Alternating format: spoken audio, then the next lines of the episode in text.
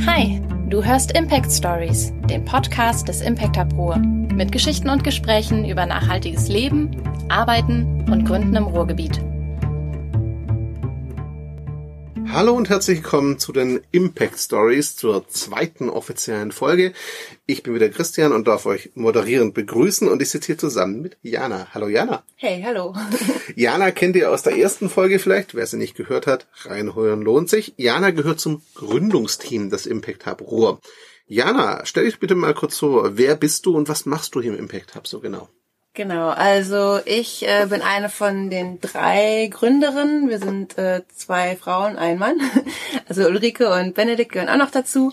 Ich bin 34 Jahre alt, wohne eigentlich in Wuppertal, komme mhm. aber aus Schwerte, bin da aufgewachsen, ähm, war also schon immer in Dortmund und so unterwegs, kenne das Ruhrgebiet dadurch und habe vorher eigentlich was komplett anderes gemacht, denn ich war in der Musikbranche unterwegs war da jetzt schon sechs Jahre selbstständig und habe Online-PR gemacht für Bands, also wenn die ein Album rausbringen, bin ich da mit den Blogs und Zeit, nicht Zeitschriften, ja nicht, aber Online-Magazinen in Kontakt gewesen, von klein bis groß.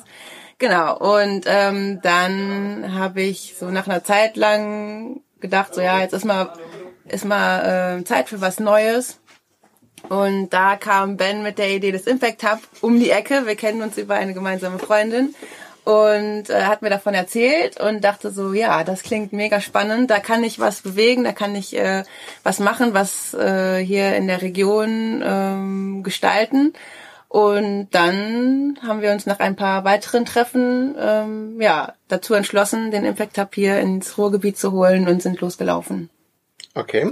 Das heißt, du bist über die Freundin, über Ben und Ulrike dann als Impact Hub an das Konzept gekommen, genau, sage ich das einfach ja. mal. Es war für dich relativ neu. Du hattest bisher davor noch nicht so wirklich Kontakt mit diesem ganzen Netzwerk. Ne? Nee.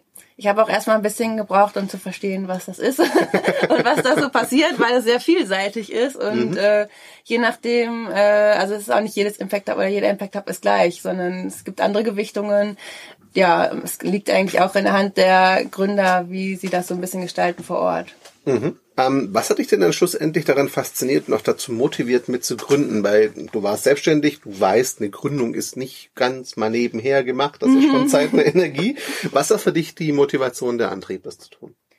Ja, eigentlich ähm, ja dieses das das Neue, was also was zu machen, was mehr Hand und Fuß hat, wo man mit mehr Leuten in Kontakt kommt, mit denen man gemeinsam Projekte machen kann ähm, und einfach auch diese Sache mit dem, also es ist ja auch unter anderem ein Coworking Space, die ähm, Vernetzung, die da passiert und äh, ich finde auch spannend diese Themen wie New Work, also dass man halt von Plätzen arbeiten kann, von denen man möchte, dass man das vielleicht so gestalten kann, dass man nicht 40 Stunden die Woche in einem Büro hockt, sondern halt mal nachmittags kommt oder äh, irgendwie von erst von zu Hause aus arbeitet, dann hier hingeht.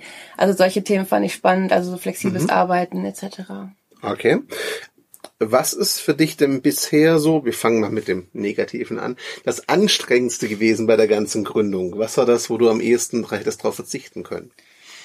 Puh, ja, also eigentlich halt dieser zeitliche Aspekt, ne? Also man hat halt dann keine 40 Stunden Woche, sondern äh, sind halt dann vielleicht auch mal 60 oder man muss am Wochenende noch mal ran oder so, ne? Und ich glaube, also gerade in den letzten zwei Jahren hat haben, glaube ich, auch hat mein Freundeskreis und meine Familie ein bisschen gelitten. Aber ich habe mir auch für dieses Jahr tatsächlich vorgenommen, das ein bisschen besser zu managen. und äh, jetzt habe ich auch, äh, also letztes Jahr zum Beispiel habe ich noch nebenher ähm, meine Selbstständigkeit noch so ein bisschen mitgemacht hat, dieses Musikbusiness. Das habe ich jetzt sein gelassen, bin jetzt hundertprozentig hier im Impact Hub. Vorher hatte ich im Prinzip zwei Jobs und das ist schon mal ein bisschen eine Erleichterung auch. Dann drücke ich mal die Daumen, dass das hinhaut. Was ist denn das Schönste, das, was dich am meisten begeistert, was dir am meisten gibt beim Impact Hub? Das ist eigentlich, wenn ich hier hinkomme und sehe, dass mehrere Leute in der Küche sitzen, zusammenarbeiten, wenn Leute zu unseren Veranstaltungen kommen und da eine gute Zeit haben, sich austauschen, und wir sehen, dass halt das, ja, was wir hier anstoßen, was wir machen, dass das anderen Leuten gefällt, die hier hinkommen und sagen so, wow, super, toll, was ihr hier macht und äh, ich komme gerne wieder. äh, ja, das ist eigentlich dann die größte Freude. Zwei Fragen haben wir noch. Nummer eins. Was ist dein Wunsch für die Entwicklung des Impact Hubs? Wo soll es hingehen? Ja, wir möchten uns ja dieses Jahr äh, auch noch erweitern, also auch räumlich. Das ist halt ein großer Punkt, auf den ich gespannt bin. Also die äh, Räumlichkeiten jetzt, wir haben ein, also 150 Quadratmeter nochmal hier im Haus der Technik, den wir unter anderem für Veranstaltungen nutzen. Der Raum sieht schon leer super aus. Ich freue mich darauf, ihn endlich nutzen zu können und da schöne Veranstaltungen zu machen und auch später Coworking. Und natürlich unser Netzwerk oder unsere Community noch weiter zu vergrößern, noch neue Projekte mit denen zu machen, ähm, schöne Veranstaltungen. Ich arbeite gerade an Workshops, mit die ich ähm, organisiere. Also da wird es dann noch ein weiß nicht, ein WordPress-Workshop wird's geben oder was man über Facebook-Anzeigen äh, wissen muss, Instagram, sowas. Genau, da bin ich äh, dabei und plane das. Und das ist halt schön, dass das auch aus der Community heraus passiert, dass wir da die Experten hier haben, die sich dann dazu bereit erklären, das dann auch noch anderen Leuten beizubringen. Mhm. Und letzte Frage, wer sollte denn in den Impact Hub kommen? Eigentlich laden wir erstmal alle Leute ein. also ähm, ja, von Leuten, die sich einfach für das Thema Nachhaltigkeit oder äh, ja Social Entrepreneurship interessieren, für die, die können gerne zu unseren äh, Impact Evenings kommen.